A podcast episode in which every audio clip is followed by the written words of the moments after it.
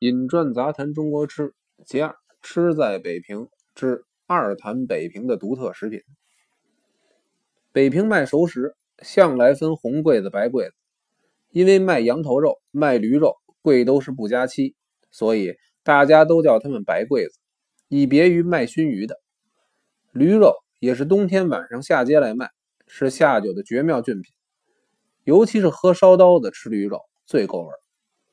卖驴肉的暗地里都卖驴肾，可是您叫住卖驴肉的，跟他说：“掌柜的，您给我切多少钱的驴肾？”准保他回您没有。如果您跟他说切多少钱的钱肉，他立刻从柜底儿拿出来切给您。切这种肉有个规矩，一定要斜着切，所以又叫斜切。北平有句俏皮话是：“烧酒钱肉越吃越没够。”可见。钱儿肉也是有它广大的主顾。炒肝儿，北平的真北平，从前的南北河都会做，可是吃到嘴里就觉得不太对劲儿。北平卖炒肝最出名的是鲜鱼口里小桥的会仙居，每天一清早，会仙居的炒肝就勾好一锅硬式了，一锅卖完，明天清早。所谓炒肝，其实就是猪小肠、猪肝加蒜末双烩。您告诉成肝的，肥着点就是多要点肠子；瘦着点就是多盛几片肝地道北平人喝炒肝，既不用筷子，更不用勺，都是端着碗一口一口往下呼噜。您看哪位动筷子用勺？没错，准是外地来的。芝麻酱面茶也是早上配烧饼果子喝的，原料是粟米一类的谷物，熬成糊状，既不甜也不咸。一碗盛好，用两根竹筷子把紫铜锅里特别稀释的芝麻酱蘸起来，以特殊的快手法把芝麻酱撒在面茶上面，最后撒上一层花椒盐。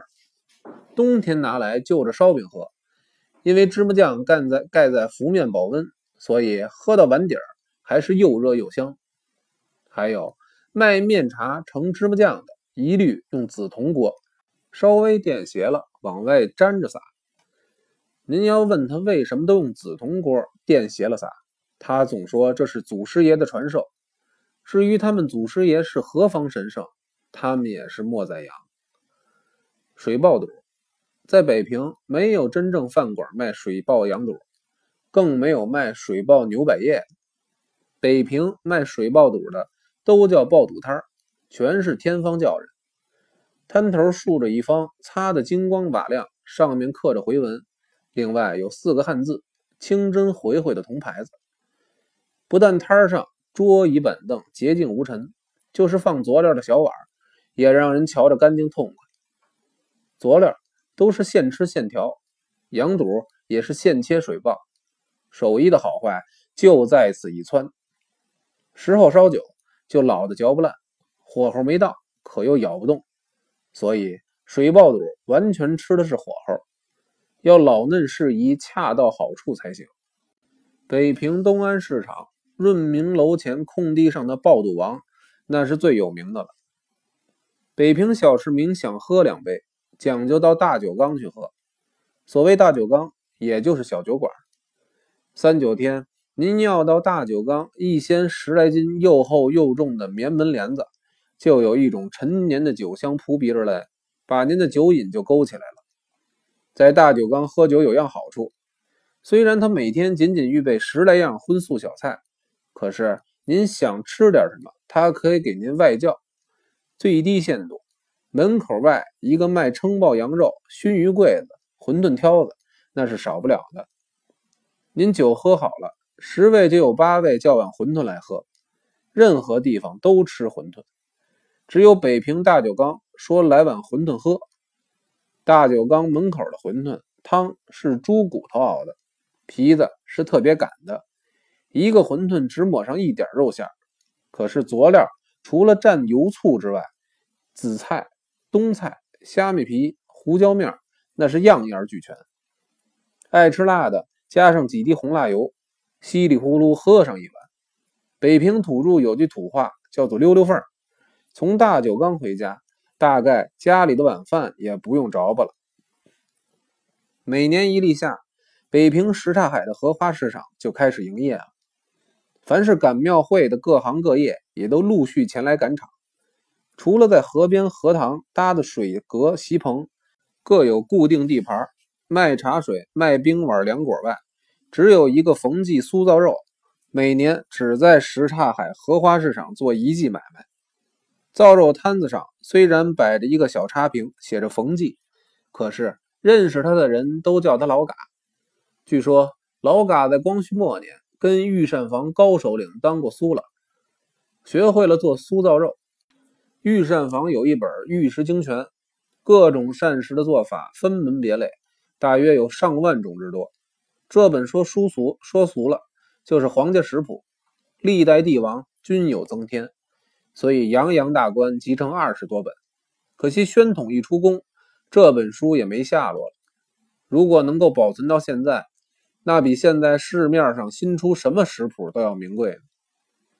老嘎的苏造肉，据他自己乱替，说是乾隆皇帝下江南到苏州后，跟姑苏名袍学来的做法，让御膳房仿做的。不过他老人家不太喜欢菜太甜，所以冰糖的分量减了。做酥造肉最要紧的就是选肉，一定要挑后腿肉，偏点瘦的五花三层嫩肉，猪毛。只能用镊子往外揪，不能刮，一刮毛根断在皮里，就没法子捏了。肉拾掇干净，微炸出油，然后放上佐料，文火去炖，大约一个时辰，肉就又酥又入味了。老嘎的酥造肉每天以十五斤为限，多做他忙不过来。只要荷花市场一开业，他就在什刹海冰心小榭柳树底下摆上摊子，风雨无阻。真有冒雨打着伞到什刹海吃酥造肉的。等到修禅烟露暂透嫩凉，荷花市场一结束，要吃老杆子酥造肉，那要等明年荷花劲儿再说吧。在民国十三四年，北平忽然实行了一阵卖天津包子、坛子肉的，大街小巷都不时听见吆喝着卖。可也奇怪，老是两样一块卖，没有单卖天津包子的。也没有专卖坛子肉的，一个担子前头是坛子肉，后头是包子。要说他卖的天津包子，实在不敢恭维。包子是扁的，馅儿也不高明。可是所卖的坛子肉真有几分，可以说是呱呱叫。肉是切的四四方方，油光水滑，吃到嘴里余润不腻，还微寒糟香。从前北平名剧评家景姑雪。最喜欢请人在真光电影院对面二合居喝两盅，先让二合居在门口卖坛子肉的摊儿买上一大碗，加两块嫩豆腐炖起来，酒是东三河的山东黄，再叫两个卤菜，用这份加豆腐的坛子肉配家常饼吃，既经济又实惠。清华大学名教授张忠福给他起了个名叫景家菜。连带二合居门口卖坛子肉的也出名了。不过很奇怪，北伐一成功，北平城里城外再也听不见卖天津包子、坛子肉的市声了。究竟是个什么缘故？几个老北平谁也猜不透是怎么档的事北平就着烧饼吃的油条种类甚多，不像现在台湾炸子油条，直不楞登，尺半长一根北平油条。分长桃环、圆桃环、糖饼、甜糖果子、薄脆、锅饼，种类繁多，甜咸交脆，各尽其妙。可是，在西四钢瓦市大酱房胡同口外，有一个卖油饼的，他独出心裁，把鸡蛋磕在油本里一起炸，吃老吃嫩，细平尊便。每天一清早，就有人排着队买灌蛋油饼。其实。这个手艺并不难学，可是灌蛋油饼始终是独家买卖。这要是在台湾，灌蛋油饼赚钱，管他做的好不好，你也做，我也做，非大家一起做垮了才罢手。大概世界上尽多逐臭之夫，爱吃臭东西的的确不在少数。欧美人不谈，就拿中国各省爱吃臭腐食物的人就多了。广东人、宁波人爱吃臭咸鱼；上海人爱吃炸臭干子；芜湖人爱吃咸臭干；北平人爱吃臭豆腐。提起臭豆腐，此地也有玻璃罐装的卖，但跟北平的臭豆腐一比，味道可就完全不一样。北平挑着元龙下街卖的吃食有二三十种，可是元龙之小，莫过于卖臭豆腐的元龙。您要是到元龙铺买小元龙，铺子里人一定问您是不是卖臭豆腐的那种元龙。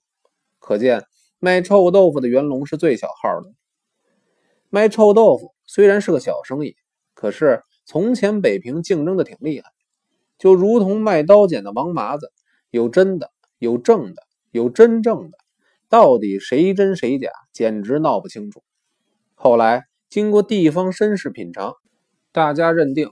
宣武门外西草场铁门有一家叫王致和的臭豆腐制品，是紫面成方，着柱不粉，味儿正而纯，处久不霉。